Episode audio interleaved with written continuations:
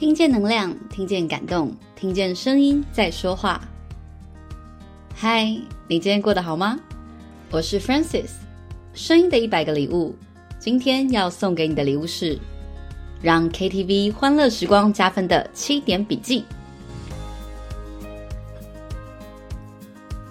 你是喜欢唱歌的人吗？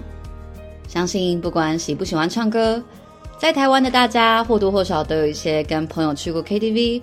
或是在亲友家餐厅唱过 KTV 的经验，我自己本身是蛮喜欢唱歌的人。很小的时候会跟家人去家庭式 KTV，跟现在的那种钱柜好乐迪环境不太一样，很多是一间小木屋，里面有一台电视，大家就在里面唱。不晓得是不是在中南部比较多？后来长大到北部大学念书后，会去的就是像钱柜好乐迪或是新据点这一类的 KTV。通常会去 KTV 的情境啊，都是一群朋友里头有几个人是喜欢唱歌的，在就聚会活动的时候就会说：“走啊走啊，去唱歌啊！”这群朋友可能是西上的学长姐、学弟妹、社团的朋友、下班后学习团体的朋友，或者是公司的同事等等的。那在许多次唱歌经验后呢，我发现一起去唱歌的情境多半会有一些共同的特点。第一个呢，是大家的年纪其实会不太一样，听的歌跟会唱的歌也不太相同。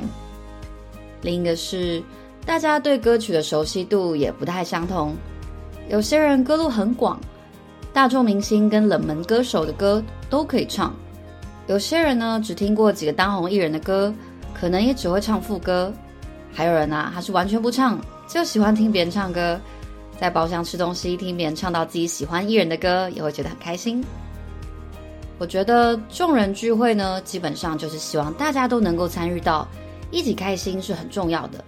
于是，在这几年跟不同朋友群去了 KTV 之后，我自己有一些小小的心得，是我在 KTV 自己会依循的原则，在这边呢就整理成七点的笔记来跟大家分享。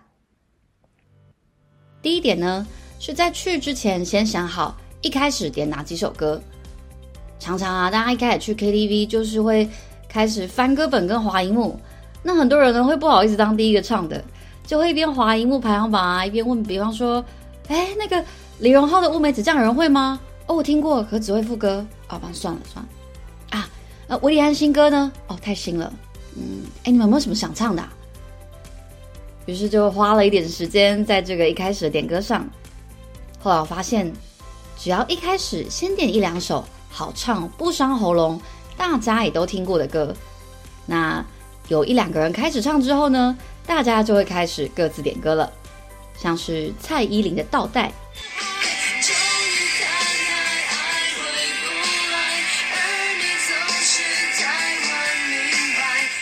或是林俊杰的《修炼爱情》。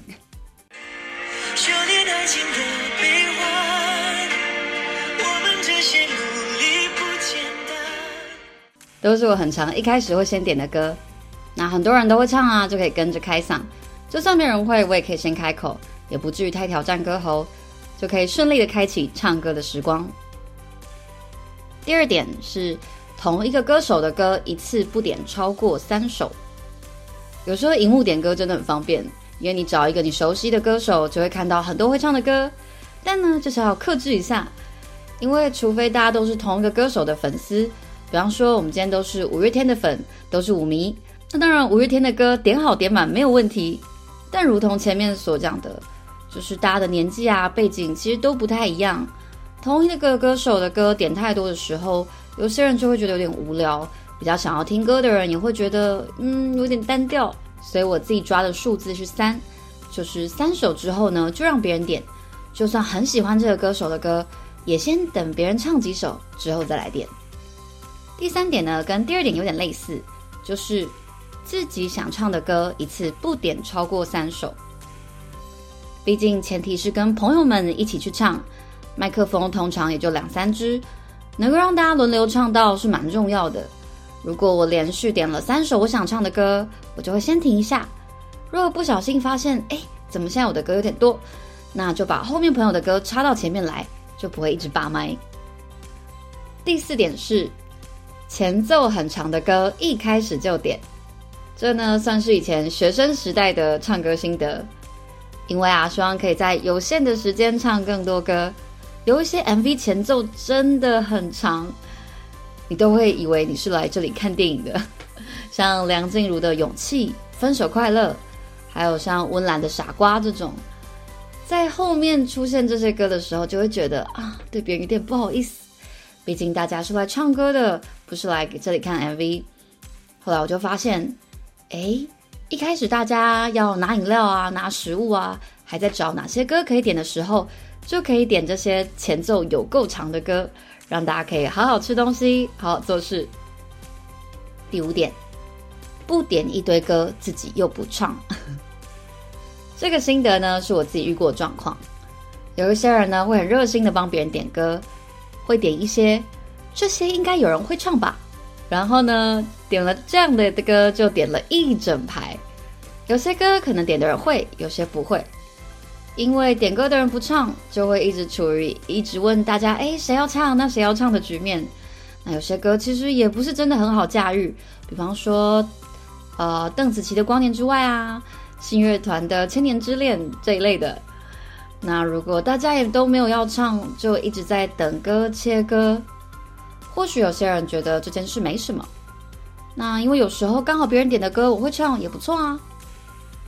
但我会比较倾向大家都还是点至少自己想唱的歌，就算想要点其他人可能会唱的歌，也不需要一次就点个十几首，让大家一直陷入要唱不唱的询问里，有点尴尬。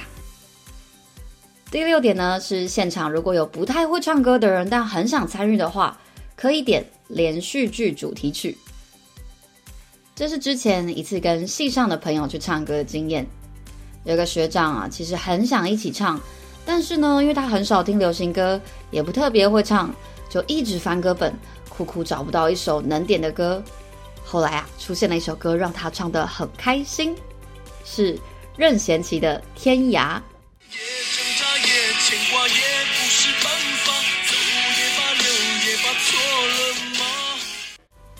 这是以前连续剧《笑傲江湖》的片尾曲，节奏旋律都很简单。学长超开心，有他知道也会唱的歌。后来我就发现，这种当红连续剧或偶像剧的片头片尾曲，特别是男歌手的歌，因为音域比较低的关系，是很多即使不常唱歌的人都可以朗朗上口的。除了《天涯》，还有像是《还珠格格》里动力火车的《当》。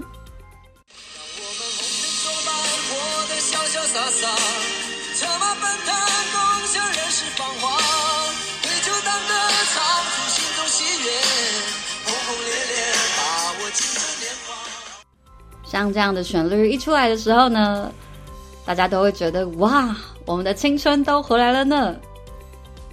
最后一点呢，是第七点，是自己唱完主动说要不要切歌。有一些歌曲呢，后面会一直重复一样的旋律，或者是结尾还有一段很长的戏。可是因为如果不是自己点的歌的话，其实也不知道点歌的人要不要切掉。所以如果是自己点的歌，后面也觉得没有必要继续的时候，就可以自己主动说要切歌，或是自己把它切掉，让后面的人可以更快的唱到。列完这些心得，还有这些提到的歌名，发现哇，年纪可能也透露的差不多了。其实，在整理的时候也发现，之所以会有这些想法，也是希望呢，能在有限的时间内，让不同特质的人都可以在包厢中有参与感。如果去唱歌的人本身感情就很深厚，那也许也不用想太多，就开心点，开心唱就好。希望听完这集的大家，以后可以更享受你的 KTV 时光，也期待之后能和声音的一百个礼物的主播伙伴们一起去 KTV 唱歌。本节目由一群喜欢声音的朋友一起共同录制而成。如果你喜欢我们分享的内容，欢迎您订阅我们的 Podcast。给我们五星评分，也邀请您在 Apple Podcast 留言分享你的收获或感动，这将是给我们持续制造礼物的动力。如果您有想分享的文字创作，想透过声音的一百个礼物发声，欢迎与加入我们的 Facebook 社团“声音礼物制造所”与我们联系。我是 Francis，我把声音当做礼物送给你。